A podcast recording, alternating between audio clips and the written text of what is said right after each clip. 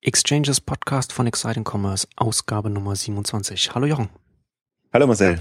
Heute diese, diese Woche äh, jetzt ein sehr großer äh, Tech-IPO-Börsengang von Twitter. Jetzt der größte, würde ich schon sagen, jetzt nach, nach Facebook und auch jetzt so, jetzt so in dem, in dem ersten, am ersten Tag nach einem Börsengang ähm, ist die Aktie auch sehr stark angestiegen, ist auch echt viel berichtet worden über den Börsengang. Ähm, ich fand das ganz interessant. Äh, Dirk von Gehlen hatte auf Facebook ähm, heute Morgen noch einen Link äh, äh, noch geteilt zu einem Artikel von ähm, Daniel Cross bei der Daily Beast und der hat auch noch mal was beschrieben, was ich auch schon mal zu Twitter beschrieben habe. Also Twitter ist so ein ganz, ist, ist, so, ist so ein Journalistenmedium. Es wird von Journalisten sehr viel stärker ähm, beobachtet und sehr viel wichtiger genommen und sehr, und sehr und so ein bisschen auch so auf den Podest gestellt, wo es vielleicht auch überhaupt nicht hingehört, wo es zumindest meiner Meinung nach nicht hingehört. Ähm, und da und ja. Ich finde, das merkt man gerade in Deutschland. Also Deutschland wahrscheinlich noch extremer. Man hat man wirklich das Gefühl, so die, die Redaktionen tauschen sich untereinander aus oder übergreifend aneinander. Also die Chefredakteure von dem einen Medium mit, mit dem anderen Medium. Also hat man, also ich weiß gar nicht, ob man, ob es jetzt an mir persönlich oder ob man verführt wird, weil eben so viele Journalisten auch da sind, dass man teilweise ja gar nicht mehr die Medien verfolgt, sondern den entsprechenden Journalisten. Und dann, dann hat man wirklich so ein Insiderkreis. Ich habe manchmal auch das extreme, äh, das Gefühl, dass es so ist. Wobei äh, gerade jemand wie wir, der ja, die ja News verfolgen und, und sich dann Meinung bilden, ist natürlich auch praktisch. Also deswegen äh, finde Twitter ist eines der praktischsten Medien und vor dem Hintergrund schon schon spannend. Und du hast dich jetzt sehr intensiv auch nochmal in einem aus, ausführlichen Beitrag damit beschäftigt, ähm, was so die, die positiven Impulse, die Twitter äh, gebracht hat für das ganze Web, sage ich jetzt mal, aber im Prinzip auch, was sie jetzt aus kommerziellen Erwägungen zum Teil auch wieder aufgegeben haben, wo sie eigentlich sehr weit waren und, und was, was so ein bisschen dich skeptisch macht, äh, was die, die Zukunftsaussichten von, von Twitter ausgeht. Und äh, wir haben uns gedacht, eben auch aus aktuellem Anlass, aber im Prinzip auch, weil es ein sehr spannendes, Phänomen, äh, spannendes Thema ist, um die ganzen Webphänomene ähm, zu beschreiben, dass wir tatsächlich Twitter als, als Anlass nehmen, um einfach nochmal bestimmte Themen durchzugehen. Und ähm, ja, ich fand, vielleicht kannst du nochmal kurz zusammenfassen, so deine, deine Einschätzung jetzt, was, was Twitter als, als Phänomen und im Prinzip als, als Service angeht in dem, in dem Web-Kontext. Also der Beitrag war sehr lang, aber vielleicht kannst du es ja ein bisschen kompakt zusammen bringen. Ja, genau. Ich beschäftige mich ja schon länger intensiv mit Twitter. Ähm, bin auch, ich bin glaube ich bin Nutzer seit März 2007. Also auch schon relativ früh, dass mir das damals auch angeguckt ähm, und habe auch auf Neunetz seit 2010 ungefähr auch regelmäßig darüber geschrieben, äh, seit sie angefangen haben, also erst als sie einen Client gekauft haben, populären, und dann äh, mit der Plattform, mit ihrer Plattformstrategie immer, immer stärker sich in eine andere Richtung bewegt haben, als sie ursprünglich angefangen haben. Ähm, und in meinem Artikel habe ich jetzt das alles nochmal von, von, von, von dem Anfang her, wie sie angefangen haben, äh, nochmal zusammengefasst und dann auch nochmal jetzt weitergeführt. Und das Interessante ist natürlich auch bei so einem Börsengang, dass man dann auch die Zahlen sieht und dann kann man dann auch, das sieht man dann auch das Nutzerwachstum, also die Nutzer sind jetzt nicht so viel, wie man es vielleicht vermutet, wenn man jeden Tag drauf ist. Sie haben 231 äh, Millionen aktive monatliche Nutzer, wobei aktiv monatliche dann auch immer noch so eine Frage ist, sind, äh, sind die überhaupt auf Twitter oder benutzen die Twitter oder, oder klicken die ab und zu noch, noch mal auf einen, auf einen Tweet-Button bei irgendeinem Artikel im Web.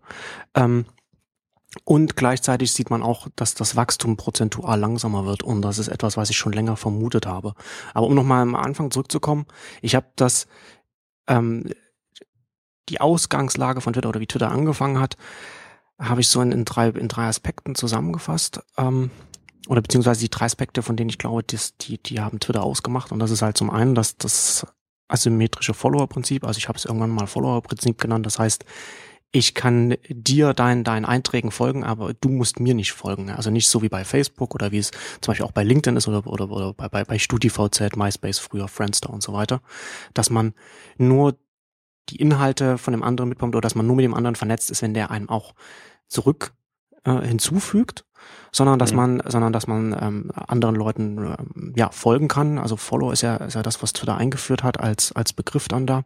Man heißt auch Subscribe, beim Abonnieren ist ja letzten Endes geht in die ähnliche Richtung. Interessant ist, weil das ja eigentlich genau dies, das Fanprinzip wäre, ne? Also das, was, was mhm. bei Twitter eigentlich groß geworden ist als Begriff, aber dass man wirklich so den Stars folgen kann oder einfach den, den Leitwölfen für, für bestimmte genau. Themen und, und Aspekte und einfach nicht in dieser, ich meine, bei Twitter zum Teil gibt's ja auch das Phänomen, ich, ich folgst du mir, folge ich ich dir, ähm, was aber Irrsinn ist. Also man merkt ja immer genau, die, die, die eigentlich mehr Follower haben, als dass sie denen selber folgen, merkt man, dass sie, dass sie es qualitativ nutzen und, und nicht nur als, ich weiß gar nicht, als was sie es dann nutzen, weil es ist eigentlich nicht mehr praktikabel, wenn du all denen folgst, äh, die dir folgen, weil du dann einfach. Also wer vielen, vielen tausenden Accounts folgt, da weiß man schon, derjenige, der, der liest das dann nicht.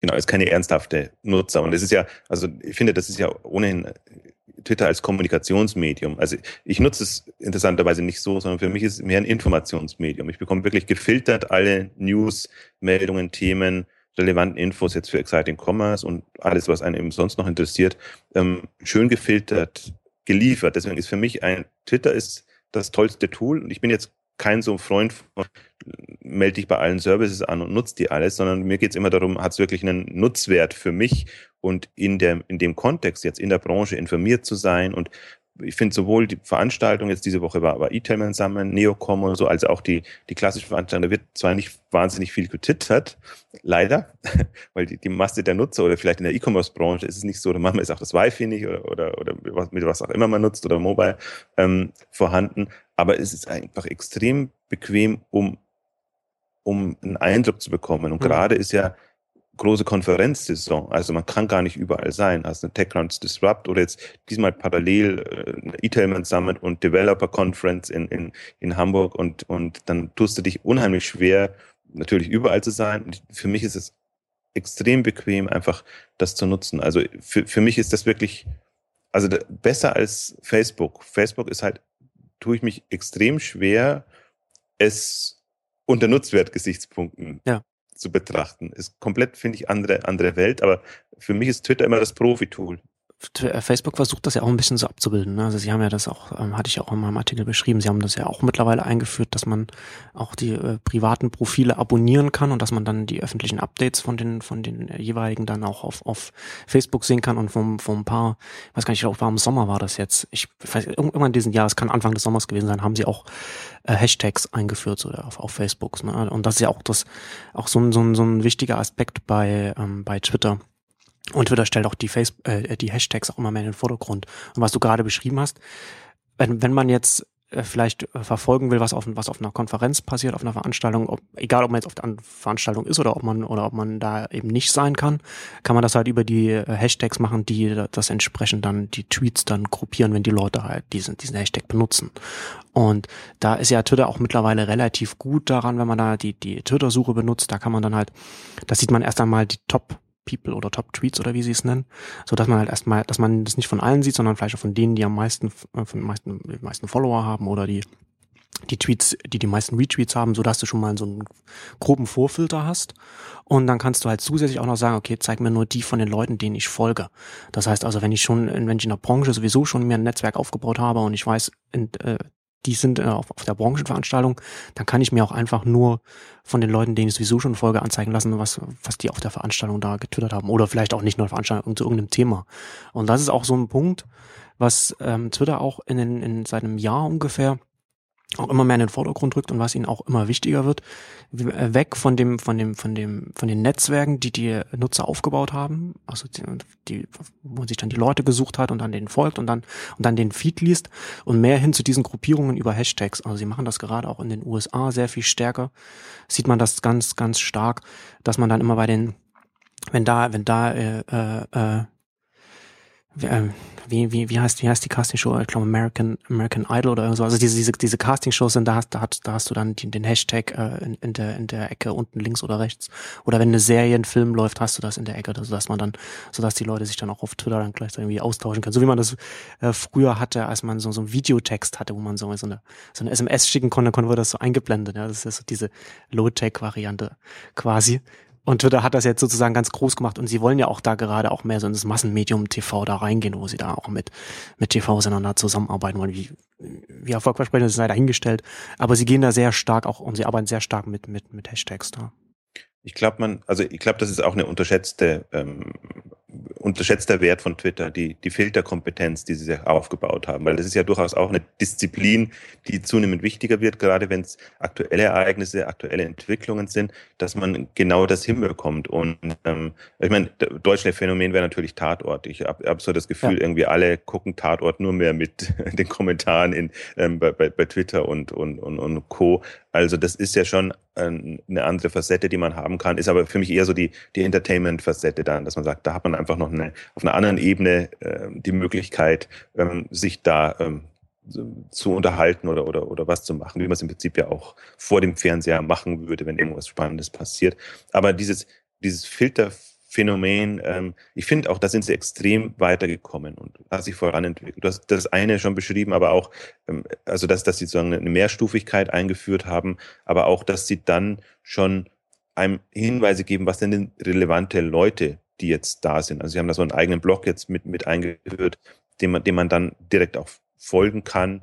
Und ich finde es immer ganz interessant eigentlich auch, weil man ja immer Leute hat, so, die man ohnehin verfolgt, die auf den Veranstaltungen jetzt zum Beispiel sind, ähm, die einem ja so ein gewisses Bild liefern und wenn man dann sozusagen in das breite Spektrum reingeht und dann nochmal sieht, wer dann da ist und wenn man dann alles nimmt. Also das äh, ist jetzt im, im E-Commerce-Kontext ist das oft gar nicht so großer Unterschied. Also oft folgt man ohnehin denen oder hat man die am Radar, die dann da sind. Aber man merkt es eben bei gerade bei so äh, ähm, Tatort oder den, den populären äh, Fernsehsendungen, was, was für ein breites Spektrum da dann tatsächlich auch an, an Meinungen, Stimmen kommt und von Pöblern bis Fans bis äh, also seriös. Und das ist schon, also das rauszufiltern oder da eine, eine Kriterien zu finden, ähm, ich sehe es im Prinzip ähnlich wie die Herausforderung bei Google, dass sie finden müssen, was sind die Top Ergebnisse, Ranking-Ergebnisse, mhm.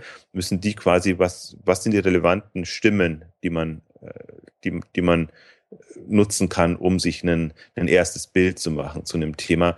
Also schon, also auch auf der Ebene finde ich das extrem faszinierend. Und vor dem, ich bin ja ohnehin, also wenn ich Tools nutze, die wenigen, die ich dann intensiv nutze, die sehe ich dann immer unter beiden Kriterien. Also sowohl, wenn wir jetzt Soundcloud nutzen hier für Podcast, ist das für mich ein unheimliches Phänomen, was die an, an, an Datenbasis aufbauen, im Prinzip auch an, an Follower-Prinzipien und allem, wie sie da weiterkommen, jetzt gerade im Podcast-Bereich, im Unterschied zum Musikbereich und ähnlich eben bei, bei Twitter, wenn man, wenn man sieht tatsächlich, was die aus, aus so einer kleinen äh, 140 Zeichen Botschaftsdienst ähm, gemacht haben an, an, an schon, äh, ich finde, schon einem sehr mächtigen Tool. Also aus einem, wenn man einen Infoanspruch hat. Ähm, also schon, schon eindrucksvoll. Ja, und die Kompetenzen, was das Filtern angeht, das, das haben sie auch gebraucht. Also ähm, das wirst du ja sicher, wirst du vielleicht auch gesehen haben, wenn man da wenn man so ein paar populäre Hashtags ähm, anschaut oder wenn man da versucht, denen dann zu folgen, ähm, da hat Twitter auch teilweise auch massive äh, Spam-Probleme einfach ähm, auch schon gehabt. Ja. Was natürlich auch in der, in, in, in der Natur der Sache liegt. Also da kann man, man kann sich halt einen Account anlegen und dann jeder Account, der dann dieses eine Wort mit diesem, mit diesem Hashtag benutzt, das, das, das sieht, ne, da kann halt jeder benutzen und, und dann sieht man das. das ist ja, also es ist, ist ja zum einen der Vorteil, dass es jeder benutzen kann, dass man sich nicht erst irgendwo registrieren muss, dass man sich nicht erst irgendwie noch ausweisen muss oder irgendwas. Ich bin jetzt hier, ich kann jetzt hier darüber schreiben, sondern dass es jeder machen kann. Ähm, aber gleichzeitig auch der Nachteil, weil es dadurch natürlich dazu führen kann, dass das dann halt auch missbraucht werden kann, wenn wenn dann die jeweiligen Spammer dann davon ausgehen, dass sie dann entsprechende Reichweite dann bekommen.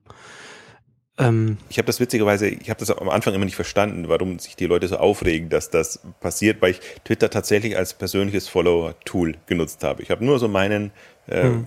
Leute, die mich interessieren, wo ich sage, da bekomme ich relevante Infos, also Leute, nicht nur Leute, sondern auch, auch Newsdienste und, und alle, die eben ihre Feeds da anbieten. Und da war, für, da spielt natürlich jetzt keine, keine gar keine Rolle, die, diese Spam-Thematik.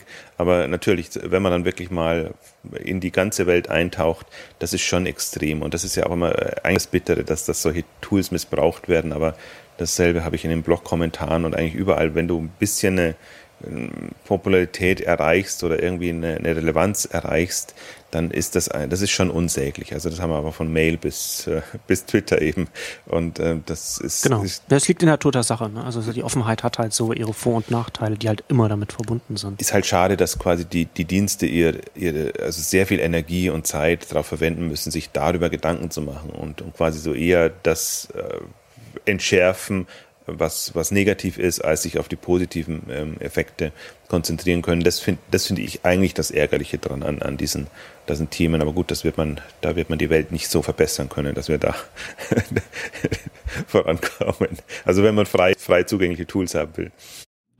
Ich glaube, das, das ist was, was, ähm, was einfach immer dazugehört, was einfach zu dem, zu dem, äh, zu so einem Prinzip einfach ähm, immer, immer Teil davon ist. Also wenn du halt ein offenes System hast, dann kannst du dann, dann erweiterst du die Möglichkeiten der Interaktion und zu diesen erweiterten Interaktionen zählt eben auch dann eine Erweiterung von Missbrauchspotenzial. Ähm, ich hatte sind in, in, meinem Blog hatte ich ähm, in der in der Analyse dann ähm, Twitter sozusagen, also hatte ich die drei Aspekte dann rausgenommen. Also wie gesagt, das das Follower-Prinzip oder so die, diese asymmetrische Vernetzung und ich glaube, die ist extrem wichtig auch für Twitter gewesen. Also die Twitter hat das ja quasi damals eingeführt. Mittlerweile sehen wir das ja an ganz vielen Stellen. Ich hatte das ja auch ähm, auch bei mir dann in der Analyse beschrieben, was auch ein Problem für Twitter selbst ist.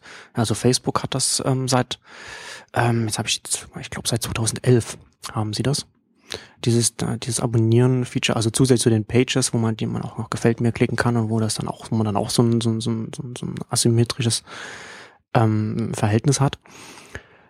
Ähm, und, und, bei Facebook ist es, ist, ist es tatsächlich so, dadurch, dass Facebook so viel größer ist, also sie sind ja bei über einer Milliarde äh, aktiver monatlicher Nutzer, ist es so, dass man, dass es äh, da tatsächlich so ist. Ich hatte so ein paar, äh, zwei, drei Beispiele rausgesucht, aber das wird wahrscheinlich bei, bei vielen anderen ähnlich sein. Das waren nur zur Veranschaulichung.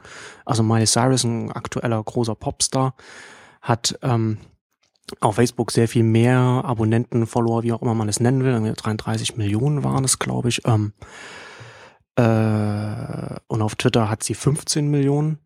Und wenn man das, wenn man jetzt mal in den Tech-Bereich reinguckt, wo Twitter ja sehr populär ist und von Anfang an schon sehr groß ist, wenn wir da schauen, so ähm, den TechCrunch-Kunde äh, Michael Arrington, der hat auf seinem Facebook-Profil hat er 404.000 Follower oder oder Abonnenten oder wie man es auch nennen will, und auf Twitter hat er nur 171.000.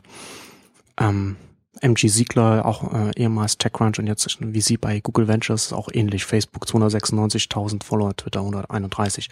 Also Twitter ist da was, was die reinen Zahlen angeht, schon ein bisschen zurückgefallen. Was, glaube ich, ein Problem für sie ist, weil sie, als sie die einzigen waren, die, die so etwas gemacht haben, sie über diese, diese asymmetrische Vernetzung einen, einen großen Vorteil hatten, den andere Netzwerke nicht hatten. Also ich habe das da auch beschrieben, dass es ähm, zumindest meine Vermutung, ähm, Friendster war ja, war ja so das erste große Social Network und ist ja auch relativ früh groß geworden. Also jetzt nicht in, nicht in der Größenordnung, in denen sich jetzt heute die Social Networks bringen, aber für die Zeit damals waren sie relativ groß und sind aber auch genauso schnell, wie sie groß geworden sind, wieder, wieder eingegangen. Also hatte unter anderem auch damit zu tun, dass sie, dass sie große Serverprobleme damals hatten, weil sie auch so ein paar Features hatten, die so die äh, Vernetzung dargestellt hat, was sehr rechenintensiv war, so exponentiell rechenintensiv war, je mehr Nutzer dazugekommen sind. Und das hat dazu geführt, dass ganz viele Nutzer einfach den Dienst nutzen wollten, aber es nicht konnten und dann halt irgendwo anders hingegangen sind. Und das Interessante ist, dass Twitter eine Zeit lang das gleiche Problem hatte. Also sie hatten 2000, so 2008, 2009 hatten sie massive Probleme, was, was, was Downtime des Dienstes angeht. Und gerade für so einen Dienst wie Twitter, ja, also Realtime, dass man halt immer, das was, was man immer mal offen hat, was man sich, wo man immer guckt, was gerade aktuell ist, ist es natürlich extrem wichtig. Und das Interessante ist, dass Friendster aufgrund der Serverausfälle seine Dominanz verloren hat, Twitter aber nicht. Und der einzige Unterschied, den, oder der wichtigste Unterschied, den, den ich da ausmache, ist, ist die Art der Vernetzung. Und ich glaube, dass dieses, dieses, diese asymmetrische Vernetzung eine, eine, dem, dem Dienst ein, ein robustes Fundament gegeben hat. Und äh, ich habe das jetzt in dem, in dem Artikel nicht näher ausgeführt, weil ich das nochmal noch mal an einer anderen Stelle nochmal ähm, ausführlich aufschreiben wollte. Und die Überlegung dahinter ist eigentlich relativ einfach. Und sie ist erstmal, also erstmal ist sie, ist sie unintuitiv, wenn man, wenn, also wenn wenn man nicht darüber nachdenkt. Aber es ist tatsächlich so, je enger ich mit denen äh, äh, im Kontakt stehe oder befreundet bin, mit denen ich mich vernetze, desto, desto geringer oder desto weniger robust ist das Fundament. Das heißt, um das, um das jetzt nochmal genau zu beschreiben, wenn ich jetzt zum Beispiel meine engsten Freunde auf Facebook habe oder auf Friendster habe, dann kann ich die, ich sehe die, ich kann die anrufen, ich kann mir den SMS auch schreiben, ich habe, ich kann, ich habe ich hab ganz viele Kanäle, mit denen ich, mit denen ich in Kontakt treten kann. Und das macht es für mich sehr viel leichter, dann äh, ähm, auch von, von dem einen zum anderen zu wechseln. Und bei einem asymmetrischen Vernetzung, wie man wie wir es bei Twitter haben, wie wir es auch bei ganz vielen mittlerweile sehen, auch, auch Soundcloud zum Beispiel macht das ja auch, ist das nicht so. Ja, also ich kann nicht einfach zu einem, äh, damals gab es Pounds von dem, von Kevin Rose, von dem, von dem Dick-Gründer, die haben das versucht zu etablieren. Es gab auch noch andere Versuche, da so Twitter den Rang ab, ab, ab zu, äh, abzuringen. Ähm, das hat nicht funktioniert, weil ich kann natürlich da hingehen, ich kann vielleicht auch ein paar Leute finden, aber ich weiß, ich habe nicht, ich, zum Beispiel, ich habe nicht das gleiche Publikum, das ich auf Twitter habe und ich habe auch nicht die, alle Leute, die ich da auf Twitter habe, weil ich die nur auf Twitter habe, weil ich die nur da finde, weil ich vielleicht gar nicht die Möglichkeit habe, die noch äh, über andere Kanäle zu finden. Das heißt, je, je, je loser der Kontakt ist, äh, auf dem, auf dem die äh, Vernetzung basiert, desto robuster ist sie eigentlich für den Dienst. Also es ist ein, ist ein, ist ein Paradoxon, dass ich, dass ich ähm, relativ spannend finde. Aber ich das, also ich, ich weiß nicht, ob das jetzt so richtig klar wird, was ich, was ich meine. Ich muss das nochmal ausführlich nochmal im Text aufschreiben und nochmal. Ich glaube schon, aber in, ist eine interessante Hypothese, wenn, wenn du das so aufstellst, weil dann ist genau das, was Path zum Beispiel versucht hat, dass die quasi das, was, was, äh, wo, wo Facebook dann irgendwann in, in so eine, äh, ja, der Bekanntenkreis zu groß war und wo man eigentlich das Gefühl hatte, man, man, man hat allen und jeden, möchte dann wieder sozusagen in den kleineren privaten Kreis, was, ich weiß gar nicht, ob Path hab das nicht so verfolgt, ob die das jetzt noch so machen, aber das war zumindest ihre, ihre Ursprungsidee, dass, dass sie sozusagen für einen kleineren Zirkel ähm, dann wieder eine relevante Gemeinschaft aufbauen. Nach deiner Hypothese, wenn man das jetzt so folgt, ist ja das genau der, der Weg, um sich also da muss man sehr gut sein, um da eine dauerhafte Relevanz zu erhalten. Ähm, der bessere Weg wäre ja dann, und das ist ja zum Beispiel, was ich noch erwarte, auch, das passiert jetzt zwar auch bei, bei Xing und LinkedIn, aber die professionellen Netzwerke. Also das ist ja, ich habe es ja beschrieben, also oder wahrscheinlich bei dir wird es ähnlich sein. Wir nutzen ja Twitter dann zum Teil, also fast, fast weniger privat als, als mehr professionell. Das ist eigentlich mehr so, also für mich ohne ein Profi-Info-Tool jetzt die Geschichte. Aber ähm, was mir tatsächlich noch, noch fehlt in diesem ganzen Kontext, dass man, dass man äh, in, in, in einem beruflichen, professionellen Kontext eine bessere ähm, bessere Tools hinbekommt. Also weil, weil, weil eben Xing und, und LinkedIn sind ja im Prinzip vorbelastet. Also die kommen eben aus dieser Richtung, man präsentiert, es ist für mich immer so bessere Stellenbörse, also dass man sich halt mit seinem, seinem ähm, Jobprofil, also jetzt nicht vom Lebenslauf einstellt. Und sie sind ja nicht so als, als Business-Tools eigentlich ähm, noch da. Und ich frage mich auch, ob überhaupt so ein universell sowas sein kann. Also ich, ich denke momentan sehr stark mhm. auch in Richtung Branchen rein. Kann man, kann man nicht für bestimmte Branchen, und die sind ja zum Teil sehr heterogen. Jetzt eine, eine E-Commerce-Branche und oder eine, eine, die Journalisten ist irgendwie eine ganz eigene ähm, Art und Weise, die, ja. die, die haben jetzt nicht so den kommerziellen Aspekt, sondern ähm, also ich, ich glaube, da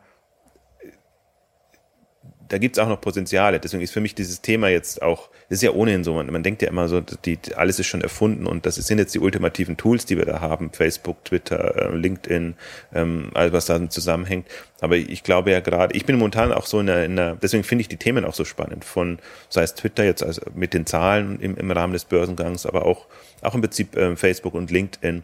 Ähm, ich glaube, dass und vielleicht noch drauf, dass, dass sowohl Twitter als auch Facebook sehr nah dran ist, jetzt Erlösmodelle zu finden und Monetisierungsmodelle, damit sie, und sei es jetzt nur auf, aufgrund der Masse, ähm, Geld verdienen können oder weil sie eben neue Modelle finden, jetzt auch im, im, Mobile, im mobilen Kontext, dass sie endlich einen Weg finden, wie sie in, in der beschränkten oder in dem Stream äh, tatsächlich Geld verdienen können. Ich glaube sehr stark an eine Renaissance dieser ganzen Social Media und äh, also Social Networking Tools, und aber dann auch im Kontext natürlich mit, mit Social Shopping, weil ähm, Social Shopping eigentlich immer so als wir machen nur über Affiliate irgendwie Provisionen irgendwas. Ich glaube aber, dass jetzt neue ähm, im Prinzip neue Optionen entstehen, wie man damit Geld verdienen kann. Und vor dem Hintergrund ist es mhm. auch nochmal super spannend, das zu verfolgen, finde ich. Ja, auf jeden Fall. Also gerade Twitter ist natürlich jetzt auch ähm, logischerweise ganz stark dabei, äh, also äh, Werbung ähm, zu, damit zu experimentieren und, und wie sie da, wie sie dann damit ähm, ihr Geld verdienen können. Ähm, ich, ich, ich sehe das, ich sehe das auch ähnlich wie du, dass da jetzt, dass, dass da noch ähm, gerade auch im Business-Bereich, also im professionellen Bereich da noch sehr viel ähm, möglich ist, weil wir ja gerade auch sehen, also gerade Twitter wird ja äh, von vielen einfach professionell benutzt, also Journalisten, ähm, auch, auch so Analysten, Experten und so weiter, so, ne, dass man sich auch so, und, und dafür ist es auch prädestiniert, so diese, diese Branchenvernetzung, weil das natürlich auch ein, Sendeempfang-Verhältnis äh, ist und man natürlich dann vielleicht vielleicht will man dann dem, dem, dem, dem Meinungsführer in der Branche, äh, man, man will ja mitbekommen, was der zu sagen hat, aber der, der hat ja dann nicht zwingend, ist ja nicht in, in einem Verhältnis mit, mit, mit mir als derjenige, der daran interessiert ist. Und das ist ja dann auch das Interessante, dass, dass gerade, dass, dass zum Beispiel auch LinkedIn da ähm, auch in den, in das in den Bereich reingeht und da auch schon seit längerem damit experimentiert. Also sie haben ja auch ein paar paar, ähm, na, ich glaube, Ford-Leader nennen sie es oder so, also ein paar Leute, die, die ne, die halt bekannt sind äh, in, in, in der Wirtschaft und die dann halt auch auf, auf LinkedIn quasi blocken, also wo sie dann halt so Texte einstellen können. Man kann die dann abonnieren. Also es gibt einige, ich glaube, Bill Gates hat schon ähm, da auch geschrieben, ähm, Horace Statue von Asymco hat da auch schon ein paar Mal geschrieben. Und das ist ja dann auch interessant, wenn man das in einem, in einem konkreten Business-Umfeld denkt, ja, was man dann mit, mit der Art von Vernetzung, was man dann machen kann. Und das kann, klar, das kann dann ganz unterschiedlich gehen, was, was so die verschiedenen Branchen angeht.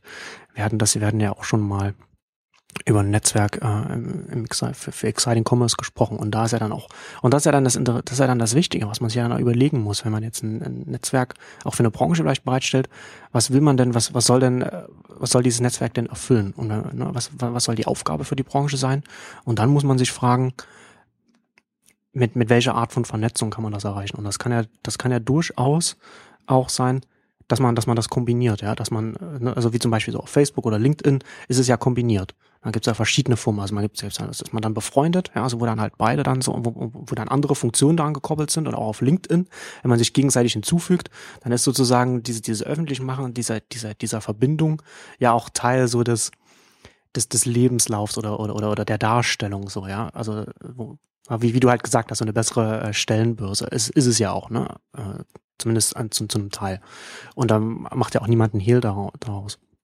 Und da sind ja dann diese, und da ist es ja dann eben auch wiederum wichtig, dass dann, wenn, wenn, wenn diese Funktionen dann auf dem Profil stehen und wenn man sich dann damit schmücken möchte oder wenn man, ne, dass, dass auch beide dem zustimmen, ja, also dass man dann halt sich nicht irgendwie mit jemandem, dann würde das halt nicht funktionieren, wenn man, wenn man das, wenn das nicht auf gegenseitiger Bestätigung basiert. Gleichzeitig kann man halt dann äh, wiederum in, auf so einem Business-Netzwerk sagen, man kann mit so einem mit so einer asymmetrischen Vernetzung wiederum andere Funktionen abdecken, also zum Beispiel an Informationsverbreitung oder oder ähm, ähm, Diskussionen oder, oder, oder andere Arten von Interaktion, die man auf dem Netzwerk dann abbilden kann. Ich habe jetzt gerade, als du das so ähm, erzählt hast oder beschrieben hast, mit mir mal versucht zu überlegen, wie würde man denn so den ähm, E-Commerce-Bereich, also eher eigentlich den, den Endkunden-E-Commerce-Bereich abbilden. Also es ist gar nicht jetzt Social Shopping Network, aber jetzt, wenn man tatsächlich mal sagt, angenommen, man hätte ein Netzwerk für ähm, den Shopping-Bereich und man hat ja die Kunden, die sich untereinander vernetzen, man hat eine Beziehung zwischen Händler und Kunde und, wenn man will, zwischen Händler und Händler. Und da kann man sich ja mal durchdeklinieren. Was würde man für genau. Funktionen für, für Kunden Händler-Kunde wäre dann vielleicht asymmetrisch und symmetrisch, je nachdem. Ne, könnte man halt so verschiedene Sachen abbilden. Kunde und Händler zwischen Händler wäre dann wahrscheinlich eher symmetrisch, weil dann halt vielleicht noch auch so Handelsbeziehungen oder was auch immer dann oder, oder, oder Kommunikation halt auch abgedeckt wird. Und ja, genau. Ja, also es, weil es geht ja eigentlich immer darum, gerade bei, bei diesen, diesen Beziehungen ist es ja gar nicht so im, man muss es ja nicht vom Positiven her denken, sondern vom Negativen. Also was will man ausschließen?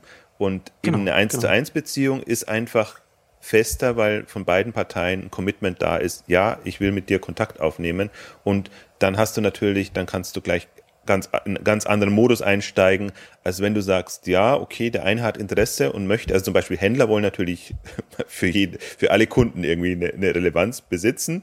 Und ähm, die Frage ist aber, wie, wie, wie sehr lässt sich der Kunde darauf ein oder der, der potenzielle Kunde, so muss man eher sagen. Und ich glaube, das ist auch so ein bisschen ähm, so eine Denkweise, die noch fehlt. Also weil man hat so aus Händlersicht natürlich klassisch in, in, der, in der Massenmarktbespielung ist man, ja, wir posaunen raus, was wir haben, wir haben tolle Angebote und sozusagen, je, je mehr wir erreichen, umso besser.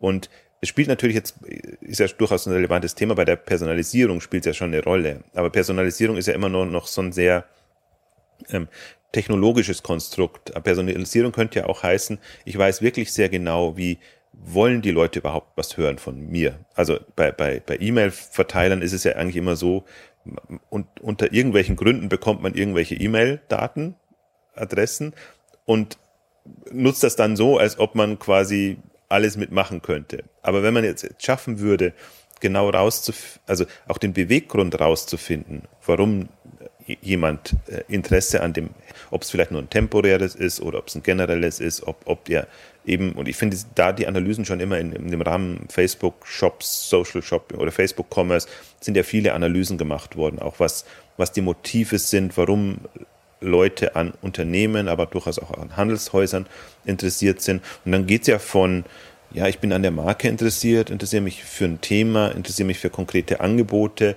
und diese, diese Differenzierung hinzubekommen, weil dieses, das ist ja, ich meine, daran muss man ja arbeiten und das ist die nächste Phase, das qualitative Moment reinzubekommen. Alles ist noch sehr quantitativ ausgerichtet. Und ich glaube, das macht es erst aus. Deswegen bin ich zum Beispiel jetzt ja gar nicht, wenn wir wieder auf, auf Twitter oder auf andere Zirks kommen, ich bin kein Freund dieses, dieses Masses-Denkens, sondern für mich ist es ein qualitatives. Ich komme von, von Relevanzgedanken her und sage mir, es ist schon, die Quote muss stimmen. Also ich muss das Maximum an Leuten, an relevanten Leuten erreichen, aber ich muss nicht das Maximum an Leuten erreichen. Und dann kann so ein Dienst auch ähm, funktionieren. Das Problem ist jetzt halt auch bei, bei Twitter natürlich, äh, es zählt die, die Gesamtzahl der Nutzer.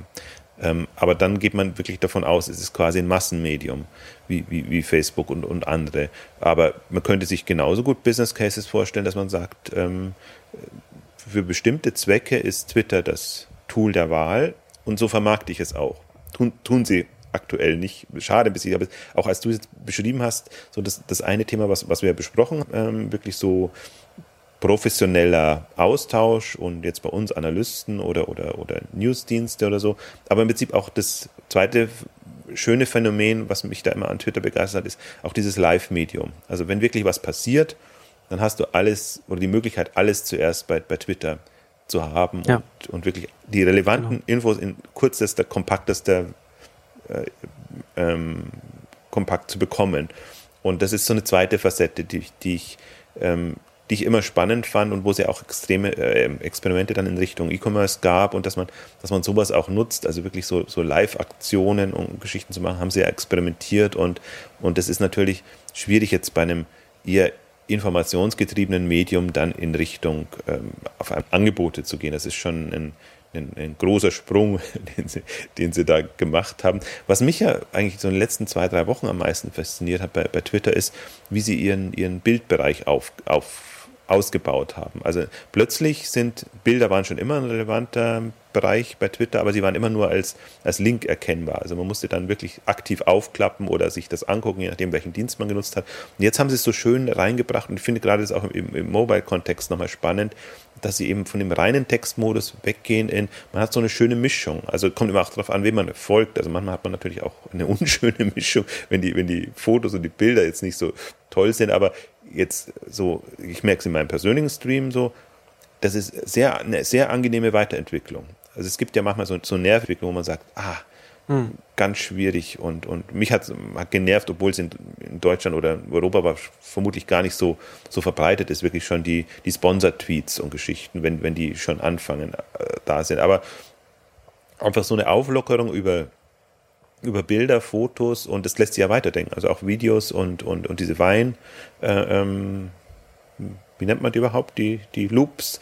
Ähm, die, ja. ja, kurz, Kurzvideos oder so, ja, oder Videoloops oder wie auch immer man es nennen will, ja. Also der Videoservice von, äh, von Twitter. Es ist schon, wenn man jetzt so aus einer konsumierenden Sicht ja. äh, betrachtet, ist das, finde ich, eine qualitative Weiterentwicklung. Ist ja auch die Überlegung dahinter, ne? Also den, den, den Stream attraktiver zu machen und dich als Nutzer länger im Stream zu halten, weil das ja dann auch der Ort ist, an dem Twitter dann auch seine, seine Werbung anzeigen will und dann sein Geld verdienen will. Also dann dich sozusagen äh, mit, dem, mit, dem, mit dem Zucker der integrierten äh, Fil äh, äh, Fotos äh, in den Stream reinlocken und, und dir dann die Sponsor-Tweets zu zeigen, die dich, die dich jetzt schon ein bisschen stören, wenn man so will. Ja, naja, aber die stören mich dann wahrscheinlich gar nicht so. Also das war das Interessante war für mich, dass wahrscheinlich auch durch ähm, getrieben durch Google, dass alles so textbasiert war. Also Textanzeigen ist quasi das ultimative Anzeigenmedium. Und jetzt kann ich mir halt wirklich gut vorstellen, dass das eher aus Richtung Display dann wieder kommt oder oder Bewegtbild oder, ja. oder was auch immer. Aber dass es dann halt auch spannender wird. Also ich kann mir halt da kreativere Ansätze vorstellen, wo ich dann, also dann, ich würde sagen, ich gaste mir Sponsor Tweet, aber dann, dann kommen da wirklich Werbeelemente rein, wo ich wahrscheinlich sogar damit leben kann. Also natürlich wird das auch wieder ausgenutzt, dann werden wieder ganz schlimme Geschichten kommen. Aber, aber wenn ich jetzt mir vorstelle, dass bestimmt, also wirklich so ein Branding-Effekt könnte dann eintreten, dass man halt wirklich sagt, jetzt an diesem Tag, keine Ahnung, alle fünf, sechs, acht, ja, sagen wir lieber alle 20 Tweets kommt irgendwie so ein, so ein, so ein, so ein äh, gebrandetes Banner für das heißt ein Händler, das heißt eine Marke oder so. Also das ist, und das ist für, mich immer wieder das Interessante, generell bei der ganzen Webentwicklung. Man macht das eine und dann kommen Ideen oder Möglichkeiten für das andere. Aber man muss es erst gemacht haben, um eigentlich drauf zu kommen, was passiert. Man kann gar nicht so abstrakt denken, finde ich. Also das merke ich bei mir persönlich, auch, auch wenn ich mir solche Tools betrachte. Und das ist für mich also weit so eine der Offenbarungen. Deswegen fand ich es auch immer spannend, dass wir es heute aufgreifen. Jetzt Börsengang ist natürlich das, was, was sehr viel ähm, medial präsenter war, aber das ist für mich eigentlich, wo ich sage, deswegen meinte ich vorhin auch, ich sehe inzwischen Perspektiven, wie die Geld verdienen können, auf eine finde ich, gute Art und Weise. Also alles andere, was, was Twitter immer so getrieben hat, wie gesagt, diese äh, sponsored, nennen Sie es mal jetzt Text-Tweets, die, du kannst halt 140 Zeilen, kannst du eigentlich nur nerven als, als, als Werbetreibender, wenn du deine Botschaft unterbringen willst. Und der Kontext wird nie so relevant sein, weil die haben es, aus meiner Sicht hatten sie auch nicht kontextrelevant, sondern eher, gut, vielleicht mal am Hashtag ähm, orientiert noch, aber, aber schon eher, was ist an dem Tag gerade relevant oder so. Oder wer will halt gerade irgendwas in den, in den Markt drücken. Und jetzt sehe ich halt, sehe ich echt eine, eine, eine Perspektive und das sehe ich wahrscheinlich, also ich persönlich bin da jetzt nicht so der, bin ja nicht der Analyst für Twitter oder so, aber äh, gefühlt bessere Möglichkeiten dafür für ein Twitter als für ein Facebook, die, die äh, auf, auf andere Art und Weise in eine ähnliche Richtung gehen, aber ich, ich kann, kann, mir vorstellen, in einem, im persönlichen Kontext ist es schwieriger. Also Twitter, äh, Facebook kommt gut voran, deswegen kann ich das jetzt, kann ich das jetzt nicht mit, unter Zahlengesichtspunkten würde ich, würde ich anders argumentieren. Jetzt eher so aus einer, was macht Sinn und, und, und in welche Richtung es könnte es gehen sehe ich dafür für, für Twitter oder alle, die so, also mich fasziniert der Stream, also das ist Stream als, als Medium. Und wie kann ich den vermarkten? Da sehe, sehe ich gerade wirklich eine, also eine schöne Perspektive, vor allen Dingen auch, das kann ich dann auch wieder für, für, für, für Online-Handel oder E-Commerce oder in diese Richtung denken, weil der visuelle Aspekt einfach ein anderer ist. Also wir haben ja auch genau. noch Pinterest und, und andere ähm, Phänomene oder Instagram und, und wie sie alle heißen, die, die Dienste, die ja, die, die ja visueller oder anders arbeiten. Und die Frage ist ja immer nur, wer setzt den Impuls? Also Twitter probiert also jetzt mal was aus. Also allein schon die visuelle Komponente ist toll und ich finde, da gehen sie auch nicht weg von, von eigentlich ihrem, ihrem Grundanspruch, weil es immer noch kompakt ist. Sie müssen die 140 Zeichen nicht aufweichen, was sie ja auch könnten, dass endlich mehr Platz ist, aber was die komplette ja, aber das sind sie ja immer, sind sie ja immer drum rumgegangen. Ja, also ja, genau. Du sagst, die, die, sie, sie weichen die 140 Zeichen nicht auf, aber dann wird halt das Foto, das verlinkt ist, äh, wird halt direkt angezeigt. Und wenn man sich ja mal, es gab irgendwann vor einem Jahr oder, oder zweimal, hat, hat jemand mal einen Tweet gezeigt mit den ganzen Metadaten, die da noch dranhängen. Und da hat man dann so mehrere Absätze Metadaten. Ne? Also wenn halt äh, zum Beispiel ortsbasiert ist oder sowas. Ne? Also hängt ja ganz viel mittlerweile. Das ist, das ist der eigentliche Tweet-Inhalt äh, nur noch, nur noch so, so, so, so, so ein ferner Liefen, noch so ein. Das stimmt natürlich. Also die Kompaktheit ist aus Nutzersicht ist noch da. Ich habe jetzt gerade gedacht. Genau, genau. Ja, aus, aus, der, aus der Konsumsicht, der Streamsicht ist das natürlich dann, bleibt das natürlich dann äh, mehr, mehr oder weniger erhalten. Genau. Wenn, wenn man muss ja immer negativ denken, was könnte denn im schlimmsten Fall passieren? Ich sehe dann schon Bildergalerien kommen. Dass, dass die so Format, Format. Ja, das kann halt schon, das, aber das ist, das ist ja auch das Interessante, ne? was ich halt auch, ähm, das ist ja das, ist ja das Besondere an, an Twitter. Ja, Twitter war ja dieser, dieser unfassbar glückliche Zufall, die, die, dieser Geniestreich, der, der, der, der, der so unvorhersehbar war, ja, dass er, dass, dass, dass ausgerechnet so etwas so groß wird. Und das hat auch funktioniert, weil es, weil es so einfach war, ja, weil du hattest, du hattest den Stream, du hast, du bist Leuten gefolgt und du hast die 140 Zeichen Text gehabt und das war's. Ich meine, da, und da ist dann immer mehr dadurch dazugekommen, äh, auch, auch durch, durch Innovation von Entwicklern und Nutzern. Ja, also Hashtag ist ja, ist ja, ist ja von, von, von, von Nutzern äh, eingeführt worden. Also Chris Messina, ähm, der heute mit bei Google arbeitet, hat das damals eingeführt. Retweets haben, haben die äh, Client-Entwickler von, von Twitterific äh, eingeführt und das ist dann alles auch in die Plattform integriert worden.